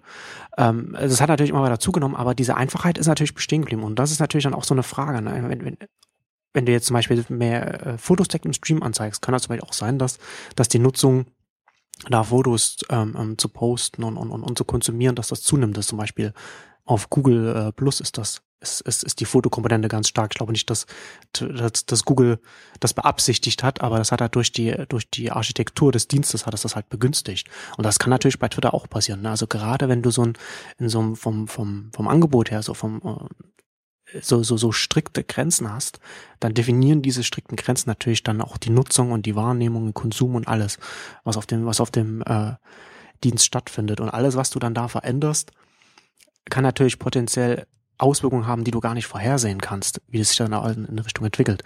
Aber was ich noch sagen wollte, was du, was du vorhin meintest mit der, mit der Werbung und was dann, ähm, was dann kommen kann, was auch interessant ist, ähm, Instagram zum Beispiel äh, hat ja jetzt auch Werbung eingeführt und machen ja auch das genauso. Ja? Also hast du Instagram, hast du deinen Stream, Instagram ja auch äh, groß geworden, indem sie das, was Twitter gemacht hat, auf, Foto, auf den Fotobereich übertragen haben und haben, dann sind dann da sofort mobil explodiert ähm, äh, im Wachstum und, und an, an Platzhirschen wie Flickr äh, vorbeigeschossen und, und haben Facebook so viel Angst gemacht, dass sie, dass sie sie dann gleich übernommen haben.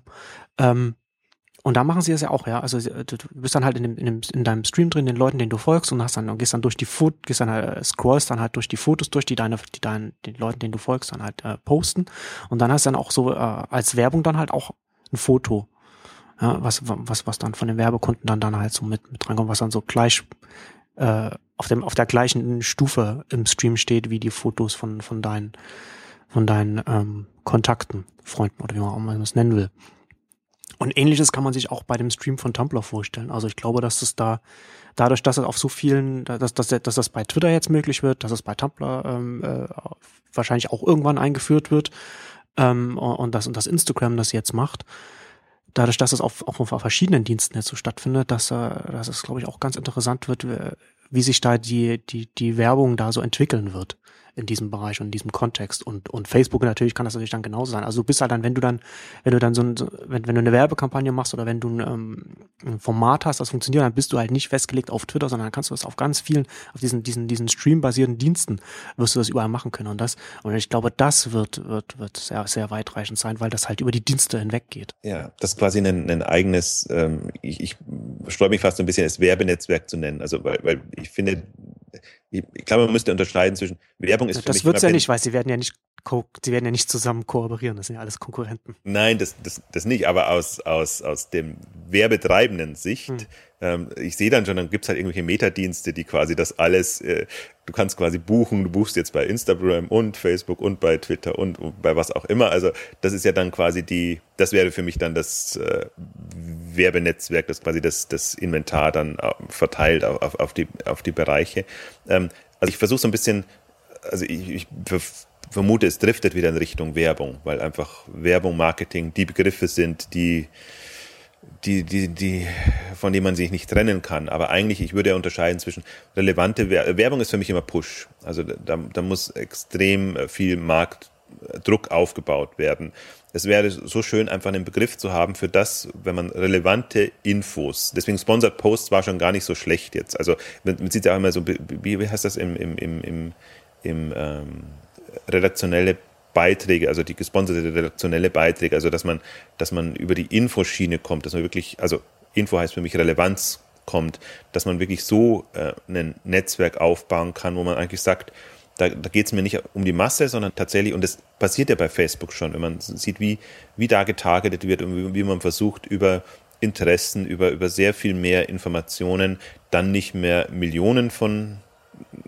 Bannern auszuspielen, sondern eben genau an die relevanten das zu machen. Da ist ja auch eine genau. geringere Spam-Faktor dann drin. Aber ich wollte noch einen Aspekt wollte ich noch kurz ergänzen, weil das finde ich nämlich auch spannend. Also gerade weil diese Stream Welt einfach eine extrem diffizile ist, weil die lebt halt davon im Prinzip auch, dass du die Leute nicht überforderst. Ich fand eines der spannendsten Phänomene auch wie wie, also ich habe zumindest das Gefühl, dass bei Twitter manche Fotos sind aufgeklappt, manche sind nicht aufgeklappt. Also die, die, das wird auch kein Bilderstream dadurch, sondern ich habe das Gefühl, dass die schon ähm, justieren. Also ich weiß nicht, woran sie das machen, ob das am, am Ja, das kommt, auch, das kommt auch darauf an, was, also meinst, meinst, meinst du, sind das dann alles Twitter-Fotos, von denen du jetzt sprichst, oder sind die von, oder kommen die von unterschiedlichen Diensten? Mhm. Okay. Ja. ja also ich habe das Gefühl, also dass das manchmal, also dass wirklich, dass das quasi eine, eine, Frequenz drin ist, wie viele man tatsächlich als, als Bild sieht und dass es nicht passiert, dass man irgendwie den ganzen Bildschirm quasi, also ich nutze nicht in, in Twitter meistens nicht, nicht Mobile, aber Mobile ist es noch extremer, aber selbst wenn du es ganz, ganz regulär nutzt, hast du nicht das Gefühl, dass, dass du quasi kein Text mehr siehst vor lauter Bildmaterial. Mhm. Und ja, also das ist jetzt für mich nur so eine Beobachtung, ja. das ist aber eher aus, aus einer Nutzersicht heraus. Aber ich finde es halt spannend, weil für mich ist das genau das eigentlich, was du ja auch beschrieben hast. Ähm, wie, wann ist ein Stream noch sinnvoll für, zur Nutzung und wann hat man halt das Gefühl der, der Überpflicht. Und das kann eben, das ist halt leider vermutlich eine, eine subjektive Einschätzung. Und, aber ich finde, das ist ja auch das, was bei Facebook passiert, welche welche Infos zeigt man noch an, was filtert man raus und was, was sind die relevanten Infos, wo es ja auch manchmal Kritik kommt, dass man einfach Dinge nicht sieht, wo man denkt, ich bin doch in dem, äh, mit dem vernetzt und, und bekomme das aber nicht mit. Also das ist ja genau die, also das sind wir wieder beim Thema Filtern. Also das hat ja sowohl allgemein Filter, aber jetzt beim persönlichen Filtern, da wird es halt sehr kritisch, weil im Prinzip, wenn man Infos verpasst, könnte man natürlich dem Dienst auch vorwerfen, warum sehe ich nicht alles, aber man möchte dann trotzdem nicht die voll gespammt werden, quasi mit den äh, ganzen irrelevanten Geschichten. Also das finde ich eine, aus einer, aus einer Produktsicht heraus, wie, wie konzipiert man sowas? Ja. Große Leistung, weil da kommt einfach diese es ist nicht nur eine technologische, sondern da musst du auch im Prinzip eine, eine psychologische Komponente mit, mit einbauen was, was ist für den jeweiligen relevant oder was ist generell relevant? Wo, wo, wie filtert man das raus? Kann man es an der Person abhängig machen, am Inhalt? Also das sind alles so für mich auch so Phänomene und faszinierende Geschichten, die da passieren, die einfach auf einer komplett anderen Ebene laufen, als wenn man nur Technologie oder selbst Personalisierung ist für mich noch ein äh, weitaus weniger, äh, das ist noch managebar, finde ich, äh, strukturell und hier kommt dann so viel, da muss man so ein bisschen Gefühl auch haben und muss es doch wieder in Algorithmen dann bringen, weil man sieht es ja immer nur aus Einzelnutzersicht, aber man muss eigentlich ja für die, für die Masse der Nutzer das hinbekommen. Also da höchsten Respekt, Bewunderung für alle, die sich mit diesen Themen befassen und, und da das Web voranbringen, weil das ist ja ohnehin, also das, ich finde, das ist eine der, der, der größten Herausforderungen und das hat natürlich mit Google begonnen, aber mit anderen auch, relevante Infos hinzubekommen und ähm, Normalerweise würde man die Einstellung vertreten, das muss über eine persönliche Schiene laufen, das muss jemand, also eine menschliche Schiene, jemand muss es vorfiltern. Aber wenn man es eben schafft, das, das unter Technologie gestützt, äh, unschöne Begriffswahl, aber ähm, hinzubekommen, natürlich äh, umso wertvoller. Ja, also hast du ja letzten Endes, äh, gerade Facebook hat da ja keine andere Wahl, da laufen ja dann, äh, wenn die Nutzer dann 100, 200 Freunde haben oder, oder mehr noch und dann ganz viele Informationen dann auch reinlaufen, also wenn man vielleicht sein Spotify läuft rein, die Likes, die man überall klickt und dann was die Leute dann noch so kommentieren. Du, du hast ja dann schon letzten Endes schon eine, äh, eine, eine menschliche Vorfilterung, was, was so ne, an, an Online-Aktivitäten, ne, hast du in deinem Stream schon, aber es ist halt so immer noch immer noch so viel, dass du halt, wenn du nicht den ganzen Tag am Rechner sitzt, das nicht irgendwie dir alles angucken kannst und das vielleicht auch gar nicht angucken willst. Und dann muss äh, Facebook ja so äh, nochmal sich überlegen, okay, wie gehen wir jetzt damit um? Oder generell jeder Dienst. Ne? Und dann hast du halt irgendwie zwei Möglichkeiten. Entweder du zeigst es strikt chronologisch an, wie es Twitter macht. Wobei ich da auch nicht sicher bin, ob das Twitter in zwei Jahren noch machen wird, weil äh, die, die, die Sortierung, wie es Facebook macht, ist halt viel, viel angenehmer für den, für den, für den Casual-User, also für den Mainstream-User, den man, den man erreichen will, wenn man, wenn man auf Masse und Werbung setzt. Ähm, oder eben, wie gesagt, du machst es wie Facebook und, und du äh, gewichtest das und versuchst den immer, wenn er, wenn der Nutzer äh, den, den Dienst aufmacht, dann die möglichst relevantesten Sachen zu zeigen, so dass er halt immer auch sofort ähm, ja ja so die die Inhalte sieht, die, die ja eigentlich auch sehen, weil sie ja vielleicht bei seinen Freunden gerade populär sind, ein Foto, das gerade kommentiert wird oder diskutiert wird oder und so weiter und so fort. Hat halt beide seine Vor- und Nachteile. Ne? Wir sehen das ja gerade so, es wird ja immer so äh, viel, viel darüber diskutiert, äh, was wie Facebook rankt. Da hat man ja als Anbieter hat halt auch immer so die Herausforderung, wie man dann, wie man das kommuniziert. Gerade auch vielleicht mit, mit Unternehmen, die dann auf dem, auf dem Dienst dann tätig sind. Und wie man das halt äh, transparent gegenüber den Nutzern macht. Aber äh, es wird ja ganz oft in der, in der Debatte, wird das ganz oft äh, so hingestellt, so, das, was Facebook macht, finden wir nicht gut. Und, und das, was Twitter macht, finden wir gut. Und es wird aber nie darüber nachgedacht, was eigentlich so die Nachteile sind, so bei Twitter, ja. Also es gab vor, vor, vor zwei, drei Jahren oder so gab es mal eine Untersuchung. Also heute ist es wahrscheinlich noch schlimmer, aber da war es so, die Halbwertszeit eines Tweets sind zehn Minuten. Das heißt, du setzt ihn ab und, und, und, und also die durchschnittliche, ne? Also, und, und, und dann ist es, und im Schnitt wird ein Tweet nach zehn Minuten von niemandem mehr gesehen. Also das kann natürlich dann, das ist natürlich dann höher, wenn es mal retweetet wird oder ein Favorite und so weiter und so, eine, so eine andere, andere Verteilungsschiene reinläuft. Aber das ist halt der Nachteil dann, ne? Du musst dann halt so einen Dienst, wenn der, wenn der es chronologisch anordnet, ich meine, dann, dann sind halt auch alle gleich, alle Einträge, hat, hat seinen Vorteil, klar. Ist auch gerade für Twitter, ne, so Realtime und man will halt irgendwie so eine, man hat so eine Timeline und so, dann ist das natürlich auch sinnvoll, das chronologisch zu machen. Aber es hat halt eben auch Nachteile, die oft ausgeblendet werden. Und die Nachteile sind halt einfach, dass, dass die Inhalte auch einfach ganz schnell einfach äh, also aus, aus dem Blickfeld verschwinden können und einfach nicht nochmal hochkommen und, und, und dann, dann nicht sichtbar werden. Und deswegen finde ich zum Beispiel, ich meine, das, Twitter hat das ja jetzt ein bisschen auch so gelöst. Sie haben den, äh, den chronologischen, die chronologische Timeline, also Chronologie halten sie bis jetzt noch fest, aber gleichzeitig schicken sie auch diese, diese E-Mails raus, wo man dann vom Vortag nochmal also die ähm, populärsten Tweets sieht. Und, und das finde ich eigentlich ganz, das finde ich eigentlich ganz interessant und, und ich glaube, dass das für viele Nutzer, also ich finde es auch relativ interessant, wenn ich mal nicht, ich bin halt nicht ständig auf Twitter und dann kann ich eben trotzdem sehen, was gerade so populär ist, was gerade, was ich vielleicht verpasst habe, was, was eine wichtige Diskussion war oder was auch immer. Ähm, und das ist, glaube ich, schon für auch, auch für den, für die, für den, für den Gelegenheitsnutzer oder für denjenigen, oder wobei das noch, wobei man das vielleicht sogar noch anders gewichten muss. Für den, der nicht der Hardcore-Nutzer ist, für den ist das eigentlich interessant. Weil nur für den Hardcore-Nutzer, der den ganzen Tag am Laptop sitzt und nebenbei so den Twitter-Client offen hat, wo das halt alles durchläuft, für den ist, es, ist die chronologische Anordnung natürlich genau die richtige. Ne? Und, und das ist natürlich dann. Aber für alle anderen äh, muss man halt als Anbieter dann halt überlegen, wie viel, wie viele Signale bekomme ich denn rein und wie viele Signale bekommt denn der, der durchschnittliche Nutzer zu sehen und wie oft ist er auf meiner, auf meiner, auf meinem Angebot und wie viel und, und scrollt er dann irgendwie, keine Ahnung, 20 Meter nach unten, um dann alles, alles zu lesen, will er das so machen und wenn er das nicht so machen will, wie kann ich ihm so die relevanten Informationen zeigen? Und Facebook macht das ja auch ganz spannend, finde ich.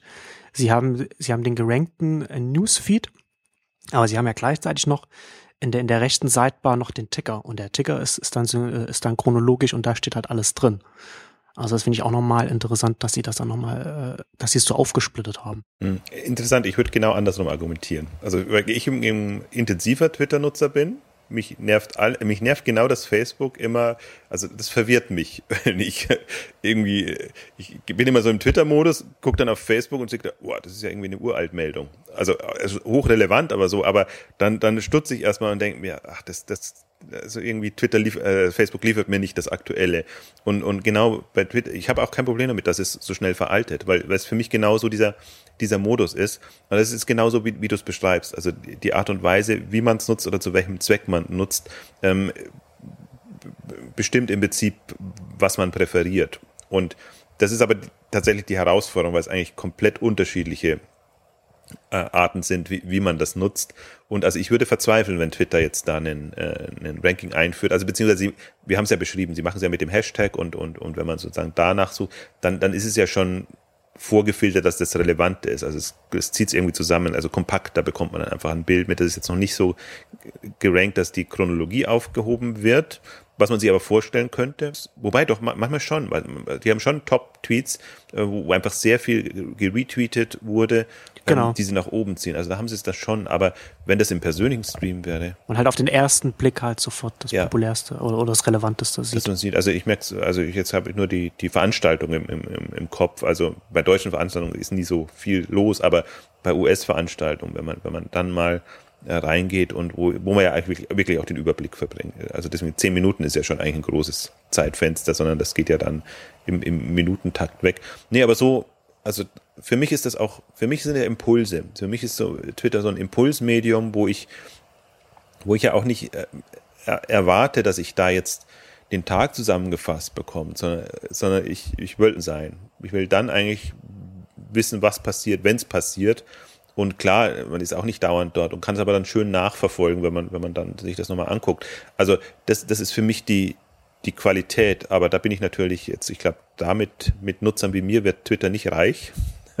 Das ist, aber das ist diese ganze Journalisten, die halt äh, quasi den ganzen Tag über sich mit Informationen und diesen Themen befassen können. Das kann natürlich die, die normal arbeitstätige Normalbevölkerung äh, nicht so machen, wobei die, die Web-Technologie-Bereich, der kann es dann schon wieder, weil der, da geht es natürlich um andere Themen, aber das ist ja schon so ein, ähm, dass man da sehr, sehr am Puls der Zeit hm, sein will. Also manchmal auch nur das ist ja Pseudo. Also das passiert ja trotzdem nicht mehr, nur weil man äh, da ist. Man hat aber den Eindruck, man, man verpasst wirklich nichts.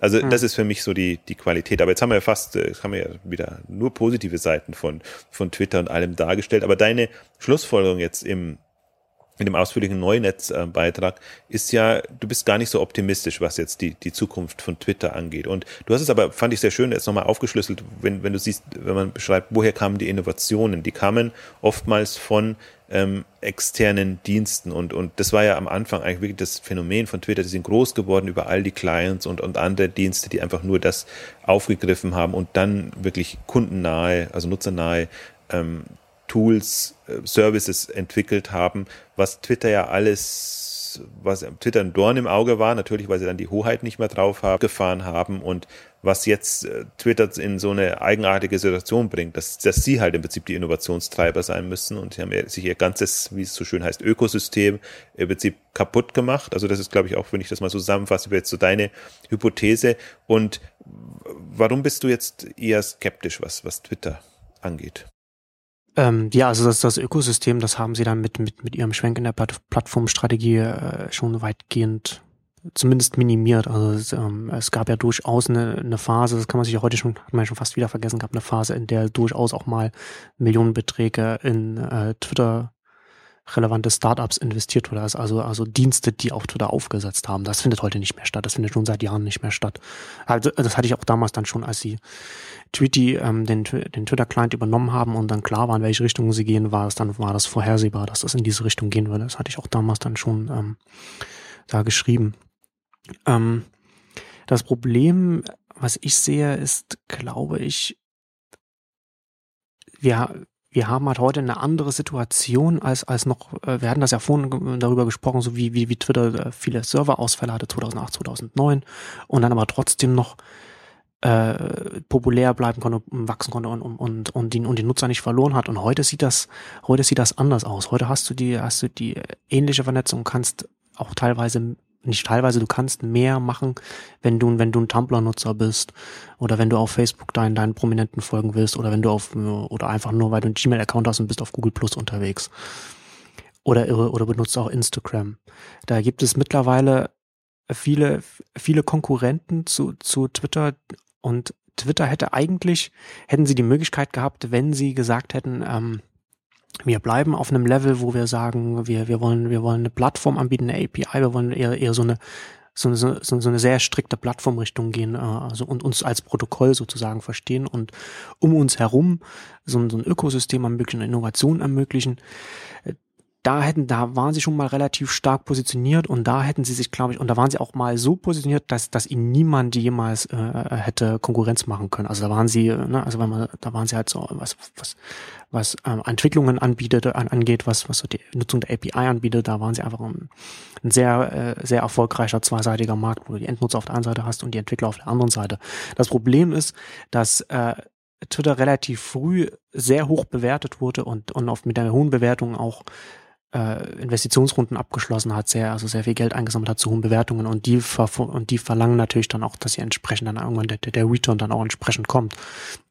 Und der kann jetzt eben nur, der konnte jetzt eben nur kommen, indem man dann auch, auch äh, sagt, okay, wir müssen jetzt die entsprechenden, na, muss man, braucht man die entsprechenden Umsatz, die entsprechenden Einnahmen und die kann halt, und das kann halt in, in der Größenordnung, die die Bewertungen verlangt haben, konnte nur kommen mit, wenn man auf Werbung setzt, weil das, das, das habe ich auch in meinem, in meinem Artikel ähm, kurz äh, angeschnitten, das ist ja das Interessante eigentlich auch, sieht man ja ganz oft, dass so dass das Unternehmen halt so in verschiedene Richtungen gehen können und, und, und die Position, die, die vielleicht langfristig die sicherere gewesen wäre oder die robustere gewesen, die nachhaltiger gewesen wäre, ist nicht die, mit der man jetzt kurzfristig die hohen Gewinne machen kann und Umsätze. Und die und das ist natürlich die Richtung, die jetzt einfach gegangen ist, das ist einfach, also in meinen Augen ganz klar die von den, von den Investoren getriebene ähm, Auch Werbung setzen ist auch die risikobehaftetere, aber ist eben genau die, die jetzt zu dem Zeitpunkt mit dem IPO jetzt genau den Exit für die Investoren äh, bringt, den, den, den sie auch haben wollen und den sie einfach mit aufgrund der Bewertung auch, auch erwarten konnten. Und das hat natürlich dazu geführt, dass sie sich jetzt einfach in eine Richtung entwickeln mit der Werbung, die, die sie zum einen, was, was Produkt angeht, auch was die Plattformstrategie angeht, sie ein bisschen festlegt. Sie müssen halt, sie haben jetzt, ich hatte das ja, die, die drei Aspekte, die ich, die ich äh, in einem Artikel erwähnt hatte, die also Twitter auszeichnen, also haben wir das über das Follower-Prinzip haben wir gesprochen, über die Begrenzung auf Text 140 Zeichen, die halt auch schon ein bisschen aufgeweicht wird und eben die offene Plattformpolitik. Ähm, die sehr viel an Innovationen möglich gemacht hat. Also ganz am Anfang, die Gründer haben das ja mittlerweile ein bisschen relativiert, aber äh, als ganz am Anfang, so 2007, 2008, hat einer der Gründer, äh, ich weiß, ich weiß gar nicht, wer, wer von denen es war, hat in einem Interview auch mal gesagt, dass sie äh, das Zehnfache an Traffic über die API bekommen als, als über die eigene Webseite. Ne? Also es war dann halt in der Zeit, als die Leute alle die Clients benutzt haben und die ganzen Mesh-Ups ähm, so angefangen haben. Und das haben sie jetzt und diese offene Plattformpolitik, die haben sie jetzt halt aufgegeben oder aufgeben müssen oder wollen zugunsten der Kontrolle über, über die, über die Darstellung, die sie halt brauchen, um die Werbung verkaufen zu können. Also da kommt halt von der Seite werden sie, kommt, wird halt äh, immer, wird halt einfach nichts mehr, nichts mehr so kommen. Ähm, ich glaube aber, dass tatsächlich problematisch auch für Twitter ist, was ich schon erwähnt hatte, zum einen die größere Konkurrenz heutzutage ähm, und zum anderen auch, es ist nach wie vor so, es nicht, es ist noch nicht sicher, ob Twitter tatsächlich so ein Mainstream-Produkt ist, wie es zum Beispiel Facebook ist. Ich, wenn ich, wenn ich, wenn ich ein normaler Nutzer bin, ich verstehe Facebook sofort. Ja, es ist halt irgendwie, das ist und, und, und vielleicht hätte, vielleicht wäre, vielleicht ist Twitter immer überbewertet worden, sowohl von den Nutzern selbst, also den, den Journalisten, die dann darüber geschrieben haben, wie sie Twitter benutzen, als auch von den Investoren, die natürlich in der Tech-Branche auch unterwegs sind, in der es natürlich auch immer, in der es relativ frühzeitig sehr populär war. Und vielleicht ist also meine Vermutung ist leider, da, also ich, ich vermute, dass es, dass es äh, überbewertet wurde und die Überbewertung äh, äh, Twitter, dadurch, dass es in eine bestimmte Richtung drückt, ihnen, ihnen das Knick brechen wird. Und äh, ich meine, wir haben ja durch das Börsenprospekt jetzt und, und durch, und durch die äh, zusätzlichen Informationen, die sie dann auch noch, noch nachgereicht haben, da haben wir jetzt, haben wir ja auch die Zahlen. Ja. Also sie haben Sie haben nur zwei, nach so vielen Jahren, nachdem sie so präsent sind in den Medien, haben sie nur 231 Millionen aktive monatliche Nutzer. Das ist gerade für die Medienpräsenz, die sie in den USA haben, ist das, ist das, ist das echt nicht viel. Also, also die haben auch die Medienpräsenz hier in Europa, ja. Ähm, und TechCrunch hat das auch aufgeschlüsselt. Ich habe das bei mir auch ähm, zitiert. Zusätzlich ist das prozentuale Wachstum geht zurück. Also das Nutzerwachstum steigt nicht mehr, sondern, sondern äh, es geht einfach, es geht einfach zurück. Und es gibt auch, ich, ich glaube, ich hatte auch in einem Artikel gelesen, weiß nicht, wo ich das gelesen hatte, ähm, äh, wurde das auch mal so ana analysiert. Ähm, zum einen ist wohl die Verm äh, wird vermutet, dass, dass Twitter wohl eine, eine, eine Milliarde Accounts hat oder sowas, also sehr viele ungenutzte Accounts. Also ganz viele Leute werden auf Twitter aufmerksam, melden sich an, verstehen es nicht oder, oder haben es irgendwann mal benutzt und haben, haben es aufgehört, es zu benutzen. Und ich, ich es, also es passt halt einfach in, in das Bild, das ich von Twitter habe, dass, dass, dass ich vielleicht eher in eher in eine, in, in eine Nische passen als in den als in den Mainstream. Und um halt in den Mainstream reinzukommen und jetzt die Bewertung halt äh, äh, zu rechtfertigen und auch die Werbeeinnahmen zu bekommen und so weiter, werden sie eben auch vom, vom Produkt her einfach von dem, worüber wir jetzt gesprochen haben. Ja, also ich folge dir, du und du folgst wieder anderen und dann und dann lesen wir die die die Tweets von den Leuten. Davon davon gehen sie ja weg. Sie gehen ja weg davon darf dem, dem, dem, dem neuen Nutzer abzuverlangen, dass er erstmal so die Arbeit reinsteckt, dass er sich ein Netzwerk aufbaut. Na, du musst also zum Beispiel bei, bei Facebook musst du keine Arbeit reinstecken. Du kennst deine Freunde, du folgst denen und dann hast du erstmal das. Und dann kommt über die Zeit hinweg, kommen dann die, die, die Fanpages oder die Prominenten, die du dann halt noch hinzufügst und so weiter. Das kommt noch dazu.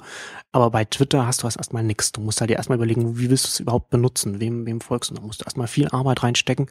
Und ich glaube, dass das hält halt den, den Dienst halt einfach zurück, was die Nutzung angeht. Und deswegen gehen sie halt auch immer mehr äh, Richtung Hashtag.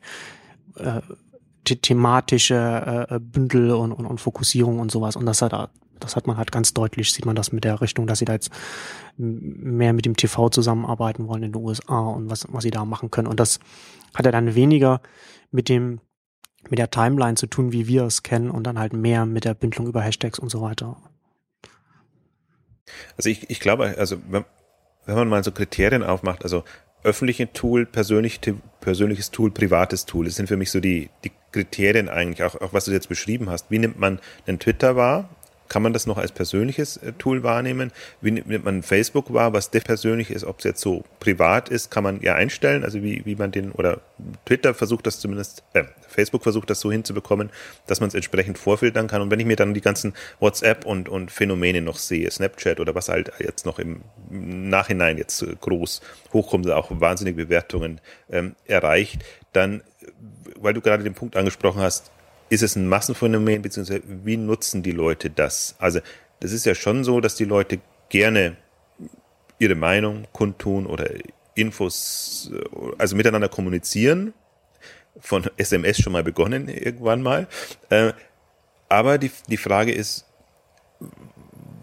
was nutzt man dann als 085 durchschnittlicher Mensch? Und als alle, die ein bisschen in der Öffentlichkeit sind oder, oder ja auch Öffentlichkeit brauchen zum Teil, in, in bestimmten Branchen, wo man sich einfach auch präsentiert, profiliert, ist es was anderes, als wenn man ein privater Mensch ist und sagt, äh, ja, meine Güte, also äh, da ist halt der Freundesbekanntenkreis, ist das relevante Kriterium, da rechnet man nicht so, Twitter wird ja immer gerne hochgeschrieben als das große Kommunikationstool, mit dem man eine Medienöffentlichkeit erreicht. Ich glaube, für die wenigsten Privaten ist es das, sondern das ist halt ein, also wenn es ein gutes Kommunikationstool ist, dann setzt man es ein. Aber wenn man halt dann äh, über WhatsApp oder, oder Facebook oder über andere geht, sagt, das ist viel bequemer und das, das erfüllt den Zweck. Also ich glaube, das auch, das ist so ein bisschen das ähm, Fatale an, an, an Twitter, dass man mehr hineininterpretiert, was zwar möglich ist, aber nicht, nicht, also das ist auch diese, diese Diskussion, die man hat, ist, ist ein Blogger ein, ein, ein, ein, ein Journalist und jemand, der, der Medien, äh, also als, als sich als Medienmensch sieht, ist er größtenteils nicht. Wahrscheinlich 90, 95, 99 Prozent der Blogger sind einfach, haben eine Leidenschaft für ein Thema, machen im privaten Kreis ihr Ding und paar andere erreichen dann irgendwie eine größere mediale Aufmerksamkeit. Aber das ist ja das, das, das ist ja die Ausnahme. Und, und, und so wird immer die Ausnahme quasi zur Regel erklärt und, und dann so ein, so ein Tool auch so bewertet. Also ich, deswegen stimme ich dir grundsätzlich in der Skepsis zu. Ich fände es schade, für mich persönlich, weil es halt in diesem professionellen Rahmen, finde ich, eines der wertvollsten Tools ist und jenseits von allem, was, was sonst noch da ist. Aber ich, ich tue mich auch schwer, also beziehungsweise ich frage mich, ich sehe Twitter auch immer noch eher so als, als Tech-Tool oder auch ja, was man mit, mit Yammer und, und anderen sozusagen in, in dem im Unternehmenskontext ähm, vielleicht zum Austausch braucht. Also, also Tech auch im Sinne von Profi. Tool. So ist es ja auch ursprünglich mal entstanden. Es waren ja Techies, die sich austauschen wollten und da ihre, ihre Status-Updates, ähm, also das die, die mehr, die Story, weiß man nie, ob man die glauben kann, ähm, äh, miteinander austauschen können und dann ist es ja quasi schon ein effektives Kommunikationsmittel. Aber die, die, das ist halt ein anderer Kontext. Man kommt aus einem professionellen Kontext und fragt sich dann, ist es im privaten, persönlichen Bereich ähnlich relevant oder haben sich da nicht andere durchgesetzt? Also würde ich fast auch sagen, das ist halt, das ist, ich finde, das, ist, das Problem ist halt, ein öffentliches Tool lässt sich besser vermarkten. Tool ist wahrscheinlich das, was den Menschen eher entspricht. Und da muss man halt andere Erlösmodelle finden. Und bin mal gespannt. Eigentlich, eigentlich wäre jetzt so, habe ich mir jetzt nur gedacht, als du das jetzt so nochmal äh, erzählt hast, eigentlich müsste Twitter noch so ein privates Tool übernehmen. Also das, das, die, die Facette fehlt oder weil sie sind in dem Spagat, die können es etwas selber. Ich habe genau, ich habe ja, ich habe ja auch nie verstanden, warum sie, warum sie mit den Direct Messages nie mehr gemacht haben. Da hätten sie ja eigentlich schon darauf aufsetzend äh, noch viel mehr machen können. Also oder grundsätzlich haben, haben sie relativ wenig gemacht mit dem mit dem Netzwerk, das sie schon haben. Ja, also aus, aus den asymmetrischen Vernetzungen äh, ist ja eine Teilmenge, hast ja auch die symmetrischen Vernetzungen. Ja, also was, was kannst du denn machen, wenn, wenn ich dir folge und du folgst mir, dann könnte man ja damit schon, äh, schon wieder was anderes machen, könnte noch Zusatz irgendwas anbieten. Aber, aber was ja Google Plus auch so ein bisschen so versucht, so in die Richtung. Aber, aber da hätte, wäre ja noch viel mehr möglich gewesen. Und das, aber das ist auch das, was ich, was ich auch so ein bisschen angedeutet habe im, in meinem Artikel. Man merkt, glaube ich, Twitter auch an, dass dass da die Gründer schon, schon lange weg sind und dass es auch nie ein gründergetriebenes Unternehmen war. Es war halt, wie gesagt, es war ein glücklicher Zufall oder ein glücklicher Unfall, aber es ist, aber das ist, das ist alles gut, alles super, aber es hat eben auch den, den, die Konsequenz, dass, ähm, dass es kein Unternehmen ist, das von einem visionären Gründer getrieben wird. Oder oder oder grundsätzlich von einem von einem ne, von einem, von einem, von einem, von einem äh, CEO. Also es ist halt nicht wie wie bei Facebook oder oder Amazon oder sowas. Ein Unternehmen, das eine das eine Richtung hat, das das das, das eine eigene Vision hat, was es was es sein will, wo es hin will. Und ähm, das das äh, glaube ich merkt man auch ganz oft und deswegen äh, bin ich da auch sehr sehr äh, verhaltensskeptisch, was die Zukunft angeht, weil natürlich der Druck auf das Management sehr groß werden wird jetzt, wenn sie immer die Zahlen vorlegen müssen. Gerade jetzt auch der IPO, der, ne, jetzt, jetzt wird es ja aktuell euphorisch, ja, der IPO, äh, ganz großer Pop. Also die, die Aktie ist enorm nach oben gegangen, na, na, nachdem sie gehandelt werden konnte. Und es ist äh, wir wissen jetzt schon, worüber in einem halben, äh, dreiviertel bis einem Jahr dann gesprochen wird, weil die, weil die Aktie nach unten gehen wird, weil, weil, weil jetzt schon absehbar ist, dass das Nutzerwachstum äh, eben eben nicht so wächst und äh, eben nicht auch und, und, und die Umsätze dann auch nicht dementsprechend sein werden. Und das wiederum bringt enormen Druck auf, auf die, auf die Manager, die, die keine Produktvision haben. Also werden sie wahrscheinlich schon haben, aber ich, ich meine, es, es ist keine Linie in dem, in dem Unternehmen drin, äh, oder keine, keine, keine Tradition, wo man sagen, oder man sagen würde, okay, man, man, man weiß, das Management verfolgt äh, diese, diese Richtung. Also die Durchsetzungsstärke dürfte da nicht so da sein, wie das jetzt ein Mark Zuckerberg bei, bei Facebook oder, oder andere haben. Ich würde sagen, dann verweisen wir nochmal auf deinen Beitrag das als Einstieg dann äh, gut dient. Und wir sind jetzt ohnehin schon ein bisschen über der Zeit, aber ähm, das ist schon, ich finde, ein spannendes Thema auch mal über diese die Infrastrukturthemen und die generellen Netzen. Und ähm, ja, wahrscheinlich werden wir ohnehin das ein oder andere Mal darauf zurückkommen. Es stehen ja jetzt ein paar Börsengänge an, das heißt auch das Thema wird uns äh, beschäftigen, wobei wir ja immer nicht die Börsengänge so spannend finden, sondern eigentlich die Zahlen, die uns dadurch zur Verfügung stehen. Das ist eigentlich der einzige Grund, auch warum mich Börsengänge momentan interessieren, weil die Bewertungen sind Irrsinn aber das, was man an, an, Insights jetzt bekommt, das ist schon, schon extrem spannend, weil das alles schon Unternehmen sind, die jetzt ähm, ja, was bewegt haben oder wo man zumindest sich mal äh, wirklich anschauen kann, was denn jetzt an, was ist an neuen Geschäftsmodellen dran. Genau, gerade bei Netzwerken ist das ja jetzt spannend. Da haben wir jetzt Facebook, LinkedIn und jetzt Twitter und dann hat man dann jetzt die Zahlen, jetzt äh, ist ja öffentlich gehandelte Unternehmen und da kann man das äh, ganz interessant dann halt vergleichen, so wie wir das halt auch mal bei Gruppe machen können und jetzt auch jetzt äh, Shopping Club demnächst äh, an, an die Börse geht. Das ist auf jeden Fall spannend, auch für uns. Und ich glaube, Vernetzungsthemen werden auch, werden uns auch weiter bei Exchanges verfolgen. Ja, dann für heute, für heute so die Twitter-Ausgabe beenden. Äh, vielen Dank fürs Zuhören und bis zum nächsten Mal. Tschüss. Tschüss.